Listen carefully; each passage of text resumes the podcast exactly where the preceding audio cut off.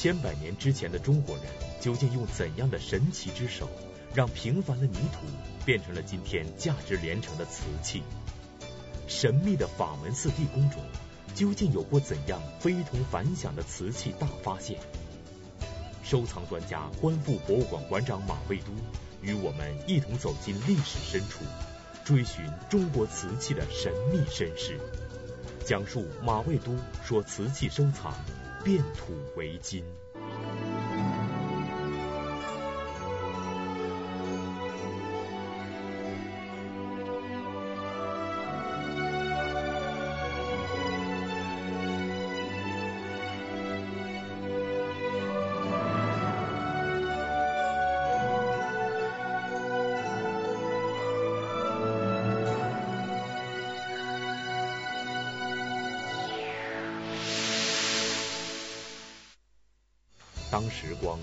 千百年，今天的我们已经无从了解，究竟是怎样一位先祖，在怎样的一种情形之下，发明了一种叫做瓷器的东西。当年的这位没有在历史上留下姓名的人，应该不会想到，他不经意的一次举动，缔造了一个绵延数千年的瓷器帝国。甚至今天，在英语中的瓷器，仍然成为中国的代名词。而在那些散发着悠悠光芒的神奇器物背后，有着太多的穿越历史沧桑，有着太多人世的悲欢离合。那么，千百年之前的中国人，究竟又是用怎样的神奇之手，让平凡的泥土变成了今天收藏界价值连城的瓷器呢？这个我们今天仍然在生活中使用的瓷器。它的源头究竟在哪里？中国的瓷器究竟又是为什么会经历一个颜色由深变浅的过程？而神秘的法门寺地宫中，究竟又会有怎样非同凡响的瓷器大发现？今天，收藏专家、观复博物馆馆长马未都先生将与我们一同开始一段奇异的瓷器之旅，在历史深处。追寻中国瓷器的神秘身世，讲述马未都说瓷器收藏变土为金。我们每一个中国人都知道中国的四大发明：造纸、火药、指南针、活字印刷。但是呢，我们有一个更重要的发明，使用的更为广泛的一个发明，反而没有列入四大发明，是我们的瓷器。我们的英文都叫 China，瓷器。那么我们上一讲讲的是陶，这一讲讲瓷。我们首先要讲陶和瓷的一个界限在哪儿？第一个界限呢，是它的烧造原料不同。陶是用粘土烧的，粘土随处可取，往深了一般的地方挖一挖，深一点有粘的就黄土，有粘度的都可以烧成陶器。那么瓷器就不行，瓷器一定是有瓷土。最好的瓷土就是我们的高岭土，景德镇市的高岭土。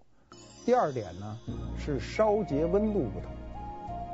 呃，一般陶器都是在一千度以下，除唐三彩，唐三彩一千一百度左右，但是瓷器要在一千二百度以上，烧结温度不同。再有呢，就是吸水率不同。我们都知道陶器是吸水的，但是瓷器是不吸水，几乎不吸水。再有就是一点是透光率，瓷器是在要求在一定的条件下是能够透光的，陶器无论什么条件它都不会透过光线的。那么中国人什么时候开始有瓷器的呢？我们在很早的时候，在商代就有原始的青瓷出现了，在商代就有了。真正意义的瓷器，科学上可以认定的瓷器呢，是在东汉，距今两千年。原始的青瓷呢，它已经具备了不吸水，呃，烧结温度比较高，使用的是瓷土，尽管那个瓷土的质量比较差，但是也是瓷土，它达到了一些客观条件，这是原始青瓷，就是这个样子。瓷器的产生对中华民族是一个划时代的一个贡献，这个贡献呢，就是我们说的，连中国的名字都叫瓷器。中国瓷器早在宋朝年间就已经远销朝鲜、日本、越南，又经阿拉伯远销欧洲，给西方人留下了深刻印象。成了西方人认识中国的最早途径之一。从此，中国瓷器名声响遍全球。英语中的“中国”和“瓷器”于是都被称作 China。既然瓷器如此风靡世界，那么它究竟有着怎样非同寻常的优点呢？瓷器的好处呢有很多。首先，它的强度呃大于了陶器。那么在生产当中呢，它比较随心所欲，就是你想做成什么样子，基本上就是什么样子。那么瓷器还有一个更大的好处是什么呢？是它的原材料便宜。我们知道中国呢，早期的很多容器，尤其贵族使用的容器呢，用铜来制造的，成本非常高。那么汉代还有一种贵族用的器皿呢，是漆器，成本也非常高。那么陶瓷改变了这个局面。那么再有一点呢，就是瓷器的这个原材料呢，相对来说，全国各地都可以找到。那么早期的瓷器呢，都是青瓷。就是为什么早期的瓷器都是青瓷呢？一个很简单的事儿，就是里头含铁，含铁它就呈现青色。当时去不掉这个颜色。那么从科学角度上讲啊，白瓷。青瓷、黑瓷都是一种瓷，都叫青瓷。那么，随着颜色的加深，就是含铁量的增高。含铁量越高，它就越黑，由绿变黑，达到一定程度，它就变成黑的了。那么，把含铁量去掉，减到减得越干净，它就越白，就是这么一个过程。那么，我们今天呢，使用瓷器的时候呢，有很多心理感受是不注意的。比如，我们去赴一个宴会啊，大家都觉得。杯盘都很漂亮，但是也没有什么太多的感觉，感觉还重要的还是今天吃的是什么，对吧？今儿吃一顿鲍鱼大餐，鱼翅大餐，对吧？吃一农家饭，你使用什么杯盘不是很重要，但是古代有时候很重要，为什么呢？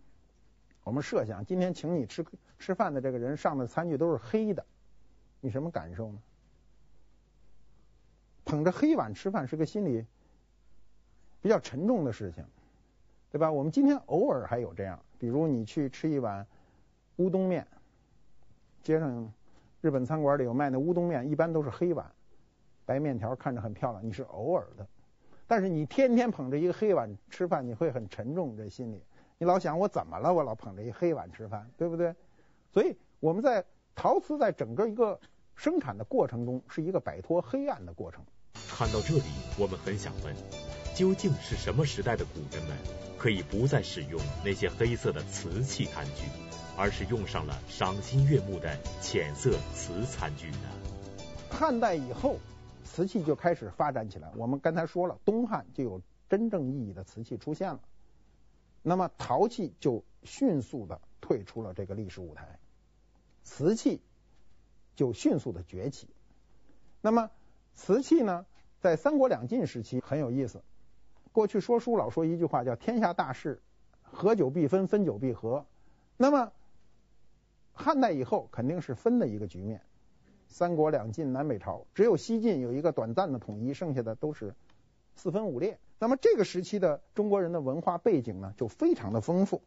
由于我们处在这种分裂，国家处在这种分裂的这种局面呢，这个很多士大夫就逃离这个政治，很烦这个社会的这种局面。那么，当时中国的艺术呢，都是这个时期开始进入了一个蓬勃发展、新人辈出的时期。比如绘画顾恺之，书法王羲之，文学刘勰、文心雕龙，诗歌陶渊明。陶渊明的诗歌影响了唐诗。你比如他说“采菊东篱下，悠然见南山”，非常像唐诗的那种韵味。魏晋时期的士大夫呢，他是那个肆意豪情。他感受都是内心的那种变化，他强调是内心的一种感受，不强调外在，跟西汉是不一样。社会经济发达的时候，很多人强调都是都是外在的。我们今天也是这样，我们今天是一个经济高速发展时期，大量强调是外在。比如我们简单的要求，房屋要大，我我的能力能住一百米，我恨不得就得买二百米，就是这种概念。我强调的是外在，车都要外形，什么牌子的，多大排气量，其实你是为了代步，不是注重这些。但是你在经济发展的时候，人关注的更多的是外在，而不是内心。到魏晋时期呢，由于经济发展缓慢，所以更多的士大夫呢是关注内心的一种感受。那么魏晋人是瞧不起汉朝人的，他不能瞧不起后来的唐朝，那是他没看见的，对吧？前面的汉朝他是瞧不起的。他说你天天那骑马打仗，嗷嗷嗷的那个，他对我来说呢没兴趣。所以魏晋人都坐牛车，你注意看，他都是放缓生活节奏。中国每一次经济高速发展以后，都会伴随一段时间的放缓节奏，跟我们生存状态都差不多。比如我们去去参加一场体育竞技，完了以后下来也要放缓一段，休养一段，这都很正常。魏晋时期典型的一些人物代表就是竹林七贤。呃，嵇康、阮籍、山涛、向秀、刘伶、王戎以及阮咸，这七个人当时聚集在这个河南辉县一带啊，就在竹林里啊，都是对酒当歌啊，一天到晚说的都是呃，让我们听的都是不是太着调的事。但是正是这些人和这一个时代的特征，使我们的很多艺术都达到了一个峰巅。那么我们的风格呀。韵律啊，节奏啊，这些词汇都是这一个时期产生而广泛应用。过去很多时候不知道这些，他不体会内心的一个感受。这个内心的感受是我们在经济高速发展时期一个很容易被忽略的地方。那么魏晋人呢，他由于饱尝这个东汉和三国这种战争之苦，所以他就要停下来享受生活。那么这时候的瓷器的产生是什么样呢？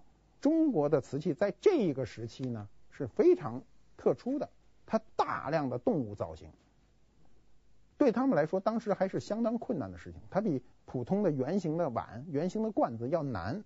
它那时候的造型都是什么呢？比如熊尊、鸡头壶、鸡头壶、青瓷羊。虎子，这叫虎子。你看他当时的这些动物的造型，你比如鸡头壶还有羊头壶，对吧？那么他特别注重这种动物的造型是什么呢？是因为当时西晋的那个社会呢，他强调的都是这种内心的感受。你比如同样一把壶，他就做一个一个简单的壶不就可以了吗？他为什么要搁一个鸡头？他觉得有一个情趣。那么早期的。你比如西晋的鸡头壶呢，那鸡头就是一装饰，根本不通气儿，水不是从那个地方出来，它是从上面倒出来。后来到了东晋才知道把那个地方捅通了，水从鸡嘴那个地方流出来，那羊头壶从羊嘴的地方流出来。这时候的动物的造型呢，是实际上是受社会整体的一个文化背景的一个影响，他喜欢这种情趣。比如这个虎子，刚才说的这个虎子，这个虎子是什么呢？我们一般的说它是逆气。溺就是溺水的溺，是接小孩尿尿的。嗯，我们今天住的院可能还用这个，住医院的时候。很早以前呢，我有一个朋友呢，他当时在苏北地区呢，去寻求家具的时候呢，他碰见有一户人家里又有这么一个东西。他听我说过，他先去了以后回来跟我描述半天，说是个什么东西。他说看这东西挺老的。我说那可能是个虎子。他说：“我下回去给他想办法给他换回来。”然后呢，他就他就去了，他就说：“你这个你这尿壶卖不卖啊？”说：“尿壶不卖。”说：“尿壶卖它干嘛呀？”他说：“我给你换吧。”他说：“怎么换呢？”他说：“我拿尿壶换尿壶啊，我给你找个新的换过来。”他说：“那个不能换，家小孩不见这个晚上不尿尿，嗯，尿床。”然后他就买了一暖壶，买了一个烧水的那个水壶，拿俩壶换回这么一壶来。那么他换回来以后呢，他就回来就是那东西，因为用了很久嘛，气味很大，回来还拿着那八四消毒液泡了很久，回来给我看。然后我就跟他说呢，我说这个东西呢，历史上呢，我们都说它是尿壶，有专业术语叫溺器哈，但是是有争议的。很多学者认为这东西不是接尿的，为什么呢？就很简单。你想想，这东西张着大嘴啊，是一老虎的头，它呢给你接尿的时候，你心里不是很舒服，是吧？从这个角度上，从文化这个背景中呢，这个东西有可能不是逆邪，他心理上过不了这关。你像你晚上睡眼朦胧的，你低着头，是吧？当妈的拿出这壶一接，一看大老虎张着嘴，心里就咯噔一下就不想尿了。就是我们古代有很多东西呢，到今天来看呢是没有定论的。比如虎子，有的专业书上就写它叫水器，就是装水的。至于当时干什么，谁也说不清楚，没有证据。到目前为止，没有证据，也没有文字记载，记载这个东西当时是干什么的。所以我们大家就在推测。我们当然希望将来有机会能够有出土的文物出现，或者有东西来证明，比如说出土了一个虎子的同时，又有一段文字记载证明这个东西就是当年给皇上接尿的，那行了，这东西就有定论了。今天这个东西没有定论，所以统称为虎子，也挺好听。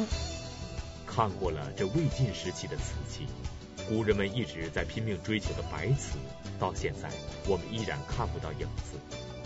那么，这个我们今天已经习以为常的白瓷，究竟是什么时候才出现的呢？青瓷的产生，我刚才说了，我们追求的这个过程呢，是由青到白的一个过程。所以呢，古人在烧造瓷器的时候呢，不停的想把它变白。把它的这个铁想法去掉，那么早在北齐的时候呢，就有出现了那种杯子，很白，但是那个白呢，在釉厚的地方都闪青，闪着青色的光芒，非常漂亮，杯子非常现代。一千五百年前的那个杯子拿到你现在看，就跟现在生产的一样。那出土了很多，到了唐代的时候，中国的瓷器就形成了一个对峙。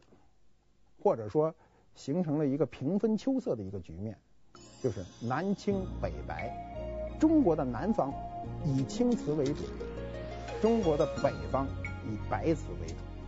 这是唐代整个的一个瓷器的一个局面。唐代的陶瓷的发展的速度是非常快的。我们在唐以前，陶瓷的发展速度非常慢，为什么呢？是因为到了唐代呢？经济高速发展，政府缺铜。经济一发展，首先就是金融要跟上，货币要跟上。我们知道中国的钱是计重制的，按重量算的，对吧？汉五铢、秦半两都是按重量算。那么到了开元的时候，开元通宝开始，政府要用大量的铜铸造钱的时候呢，多次下令禁铜，就是你不能用铜给我去制造别的，国家要用铜来做钱。来使这个国家的贸易、国家的这个经济高速运转，政府的禁铜令导致瓷器呢，也逼迫瓷器迅速发展。我原来是用铜来做盆的，你不让我用铜了，那我只好用瓷器，那么瓷器就发展起来了。当时的南中国以越窑为主的这个青瓷的局面就这样形成了。那么越窑的范围呢？主要是指唐越州的行政管辖的这七个县，我们今天看就是七个县，主要有余姚啊、呃诸暨啊、萧山呐、啊、上虞等等这些地方。我们古代的瓷器啊，我们今天的命名都是以它当时的行政区域加上窑口的名字命名的，比如越州产的瓷器就叫越窑，最早期的越窑都有点偏黄。那个黄色是绿色里透黄，有点像糖黄色，就是像吃的那种红糖的那种糖黄色。呃，早年呢，故宫陈万里先生呢，在这个三十年代呢，在这个浙江呢，碰到过一个越窑的一个柱子，就是直壶，一个放一个小小口，然后他买回来，后来捐给故宫。那个东西我很早就是刚喜欢陶瓷的时候，看着那东西觉得美不胜收。那么这个。这个直壶呢是现在的名称，唐代记载就叫柱子，也叫偏提，它一个把儿嘛，就偏着提一下。它是从鸡头壶呢逐渐演变过来了。经济我刚才说了，经济当它发展的时候呢，它很多内心的感受它要去掉，麻烦。我做一个鸡头壶的时间可能能做十个普通的壶了。现在经济需求量这么大，那我就做这普通的壶。我当年看见这个壶，在故宫看见多次，就围着那个展柜看过很久啊，非常喜欢。我就一直想，我什么时候一定要买这么一把壶。大概是八十年代末，我去香港的时候呢，就到处打听有没有这样的壶，也没有买到。后来碰到一个五代的越窑的一个壶，长流。所谓流是什么呢？就是指的瓷器中的壶嘴儿部分，专业术语叫流，流水嘛，流，短流、长流。唐代由于受工艺的限制，它的壶嘴儿都特别短，所以叫短流。到了五代，到了宋以后，壶嘴儿就加长了，这不可逾越。唐代一把长流的壶都没有，都是短流的，工艺所限制。当时我估计他们试着烧过长流的壶，估计一见火那壶嘴就弯了，就塌下来了，也没法使了，所以都是小小嘴儿。那么我当时很喜欢那种，因为我们见惯了长嘴的壶了嘛，所以对这种小嘴的壶特别感兴趣。当时就要找，找不到，就碰见这五代的长流的壶。那么。卖我那人来说呀，说，哎呀，马先生不要那么，他说了一句成语，说不要按图索骥啦，说这个碰见什么是什么吧，随缘吧。啊，后来我想也对，从收藏的角度上讲，很多的时候呢，就是相信这个缘，就是相遇为缘嘛。你去追求，有时候是个梦，就你追求不上，你永远怀着这么一种梦想去追求，有时候不行。收藏呢，就是要。相遇为缘。看到这些形形色色的瓷壶，我们很想问：这些壶在古代究竟是做什么用的呢？而在这些瓷壶的背后，究竟又有着怎样传奇的收藏故事呢？广告之后继续讲述。您现在收看的是《百家讲坛》栏目。襁褓间，父母叹双亡。纵居那绮罗丛，谁知娇养？身世坎坷的史湘云，从小有两位叔叔轮流抚养。那么，他在叔叔家里过着什么样的生活？史湘云与贾母所在的金陵史家究竟是什么样的关系呢？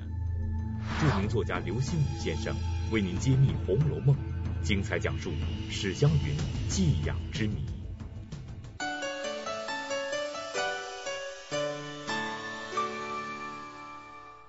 早期的这个壶啊，都不是茶壶，都是酒壶。所以我看过一些展览，他把一些唐代时期的酒壶都拿出来作为茶具展览是不对的，因为当时喝茶不是这个方式。我们将来讲茶的时候可能会讲到，讲茶具的时候会讲到这一段。就我们现在的喝茶的方式是明代以后才确立的，元代以前的喝茶方式，宋代跟今天完全不一样。那么唐代有个茶圣呢，叫陆羽，他写过了写过《茶经》，谁都知道。南方有嘉木，指的就是茶树。他对瓷器有个评判，当时他对南青北白的这个局面呢，有一个评判。南青就是越窑，北白就是邢窑。当时就是南越北行。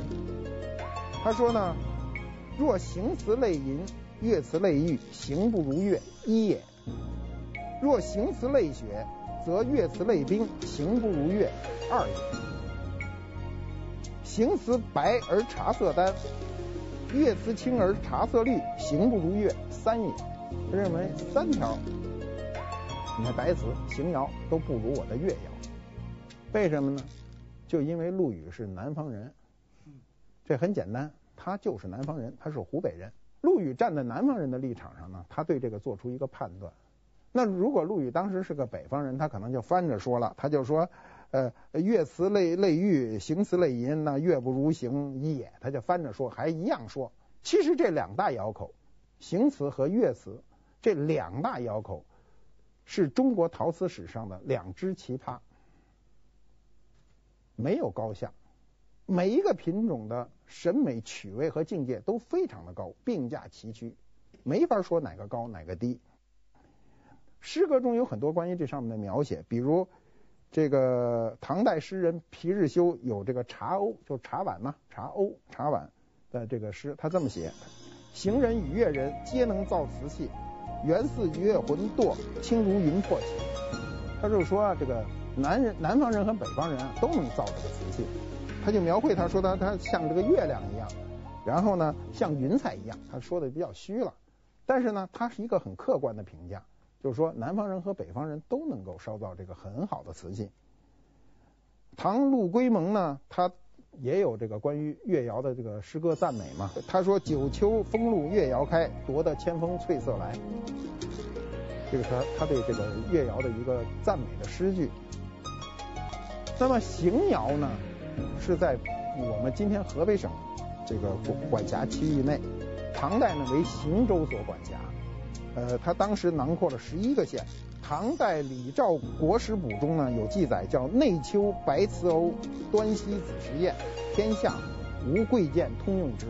他说的就是邢窑的这个白瓷和我们的端砚。端砚大家都知道，广东肇庆的端砚非常有名，说天下无贵贱通用之，你有钱没钱都在使，可见当时的产量非常大。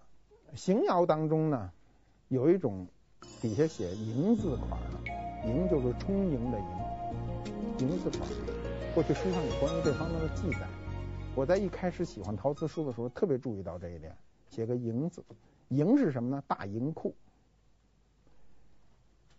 大明宫词那个电视剧看过吧？大明宫那个遗址里出过残片，上面写着楹，可见当时皇宫都在使用。《旧唐书》记载，唐天宝年间，每岁进钱百亿，宝货称是。云飞正额租庸，便入百宝大银库，以供人主，供殿司赏赐之用。他说的什么意思呢？他说啊，我们都知道天宝嘛，开元天宝年间嘛，开天盛世的时候呢，他那个国库都比较充盈。大银库呢，它实际上不是一个，严格说它是一私库，是皇上的私库，还不是一国库。他说每岁呢，这里就进就进很多钱，然后呢，各种宝物。当时楹字款的瓷器呢，就入了这种大银库了。它是干什么用呢？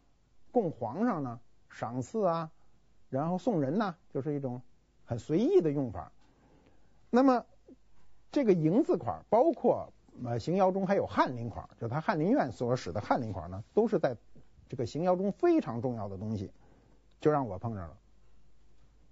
我在这个八十年代去香港的时候呢。有一个人拿出过这么一个东西，我一看就是楹字，我印象非常清楚，那个楹字怎么写我都记得清清楚楚。那时候记性比现在好，现在岁数大了记得不如年轻时候清楚，记得非常清楚。我看完了以后我就非常激动，但那个人不知道，那个人就问我说这这楹字啥意思啊？我当然就得装着不知嘛，我就说哎我我也不知道啥意思，说写的楹字爱写什么写什么，我当时心里就砰砰跳，就特想买这东西。然后呢，他就说这个，我说也没准是个人名，我说这有什么用吗？我说这么一白碗多少钱呢？他们说一个白碗多少多少钱，但写上字呢理应贵一点。我说那贵就贵一点行，贵多了不成啊？他不知道当时这是大银库的东西，我们陶瓷史中专门讲过这个事儿。那个人是不读陶瓷史的，可能读了很多书，都是画册看翻翻，一高兴就过去了。你真正应该了解陶瓷的时候，就要了解陶瓷的历史。这个史书上，中国最重要的中国陶瓷史关于这个楹字款有明确记载。那么我觉得我就是一个读书的好处了。那么我们现在可以看一下图片，这一看就很清楚这个南青北白的这个局面。邢窑、越窑，嗯，这两种瓷器呢，就是统领中国唐代瓷器这个两支大军。那么在这两支大军之外呢？嗯，还是有很多小部队，比如长沙窑，也叫潼关窑，就在今今天的湖南长沙附近。那么长沙窑呢，是开釉下彩，开这个文字装饰之先河的。那么这是长沙窑。长沙窑有很多文字装饰，写了很多世俗的俚语啊。你比如他写仁义礼智信呐。他写这个我们在《全唐诗》上都查不到的唐诗，比如有这样一首叫“上有千年鸟，下有百岁人，丈夫具执笔，一事不求人”，听着像诗，也像顺口溜，就是很很通俗，表明了他一个生活的一个状态。那么，比如唐代的另一个装饰非常强烈的词叫鲁山花瓷，是北方的。河南的明显的装饰，就是所有的大色块都是有意识涂上去的。那么这种鲁山花瓷呢，呃，在陶瓷史中的意义也非常重大。它当时的这种色块的追求，有点像我们今天的这个呃比较现代的意识，它不很具象，它不像长沙窑，长沙窑它往往是呃画个鸟啊，画个人啊，它很具象，这个就是大色块。鲁山窑的花鼓也非常有名，我们刚才看到这个图，就这个花鼓非常有名。我一开始喜欢陶瓷的时候，也是研究了很长时间。我当时也不能想象一个瓷的这么大尺寸的鼓在身上背着多老重啊，而且很容易碎，很容易撞碎。你在在那那个腰鼓拍来拍去的，好像觉得这东西不成道理。但是古书上记载非常明确，书上也写这东西都是国宝。这种东西呢，因为比较罕见，所以当你碰到的时候，你有时候往往不能相信这东西是真的。我就碰见过一个。一个人从乡下给我背上来，背上来以后，他不知道这是什么。你知道那个腰鼓，如果两边不蒙皮的时候，它是通的，它是通的。他拿过来就说说我不知道这是个什么，说这东西也盛不了水，也盛不了粮食，什么都干不了，这干嘛的呀？然后中间还细两头大。我们今天啊，拿出这东西啊，大量的书籍去翻，大部分人都还能猜出来，猜不出来也会嗯找到东西以后先找书去翻，当时找书都找不到。八十年代有时候找本书都很困难，所以没有资讯呐，信息永远是第一位的。没有资讯的时候，这东西就得放弃。在收藏中国瓷器的人们中，一直流传着一种叫做秘色瓷的神秘瓷器。一千多年来，人们一直无法知晓这个神秘的秘色瓷究竟是一种什么样的瓷器。在今天，是否还有这样的神秘瓷器在世呢？广告之后继续讲述。您现在收看的是百家讲坛栏目。大家好，辞旧迎新，给大家拜个年，祝大家平安快乐。《论语》是常读常新的经典，不同的年龄、不同的心境，读起来总会有新的感受。今年的春节，在百家讲坛，我愿意跟大家一起再次分享读《论语》的心得。感悟经典，感悟成长，让我们千颗心、万颗心皆有所得，一起在圣贤的光芒下共同成长。敬请关注于丹《论语感悟》。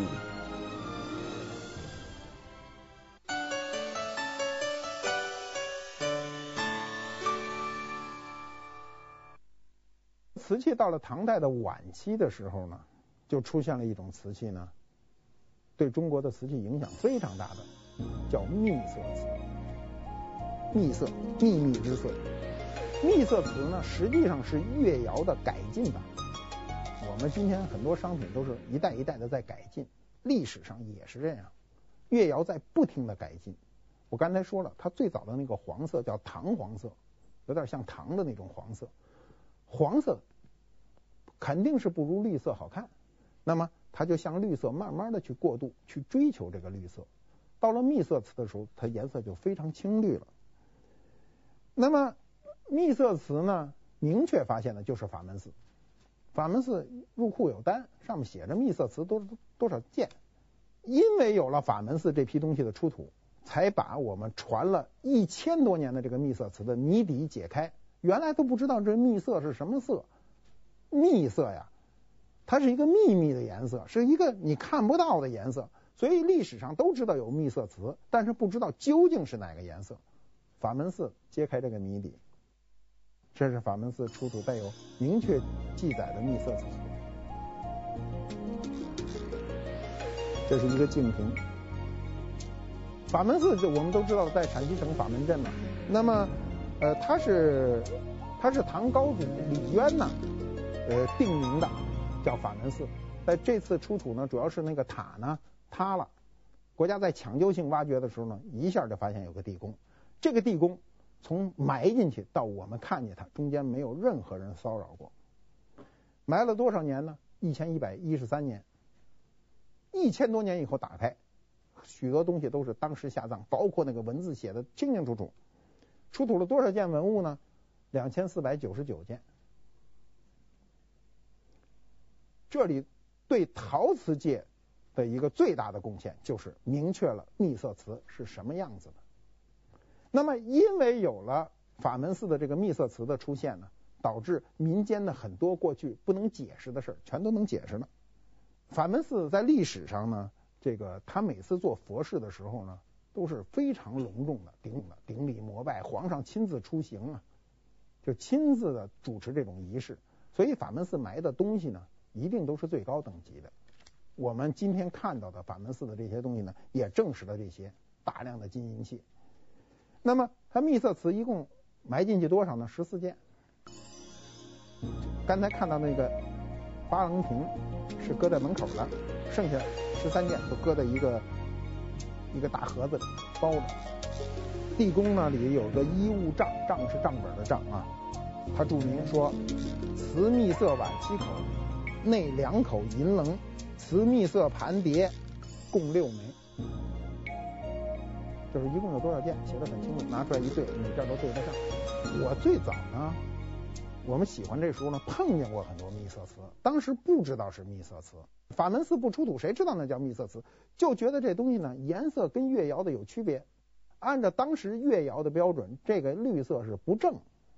你别看东西好，但是认为它颜色不正啊，所以当时呢，呃，就这种秘色瓷的东西，反而价钱忽高忽低，很多人不知道怎么回事。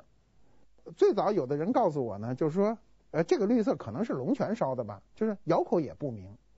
那时候我自己也不是很清楚，因为早嘛，不像现在，现在一看都知道哪儿到哪儿都很清楚。当时不是很清楚，所以那时候就收集了一些，买的也不贵。那么我记得有一次有一个人拿了很多这个东西，我们就挑了一两件买了，剩下都放弃了。现在想起来特别可惜，当时应该把它都买了，因为当时不清楚嘛，不清楚。不清楚这东西是秘色瓷，所以就就都放弃了。想起来都非常可惜。瓷器到了秘色瓷的时候呢，它开始了有了这个宫廷的特征。我们后来说官窑，官窑这个概念是宋代形成的。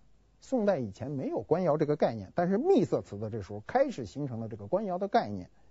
有一个诗人叫徐寅，他写过一首诗，他诗呢叫《贡于秘色茶盏》。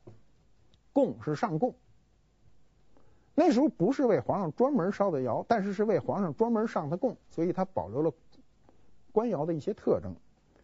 他这个诗是这么写的，叫列翠绒青瑞色新，陶成先得贡永君，挑弯明月染春水，清玄薄冰成绿云。他说的就是描绘这个东西有多漂亮。哎，你比如他说明月啊，把春水都染了。然后薄冰呢，乘着绿云呢，这都都是一种溢美之词。但是它表明了当时这种贡瓷的这种颜色已经不是黄了，是绿了。那么由于越窑的这种改改进版秘色瓷的出现，导致官窑制度的出现呢，是我们后来的事情了。我们下一讲呢就讲宋代五大名窑。谢谢大家。史湘云是《红楼梦》中的重要人物，她乐观开朗的性格，欢乐中却蕴含着悲伤的命运。给读者留下了深刻的印象，但是在《红楼梦》的文本中，有关史湘云的出场描写却与众不同。这里面究竟暗藏着什么样的玄机呢？著名作家刘心武先生为您揭秘《红楼梦》，精彩讲述史湘云出场之谜。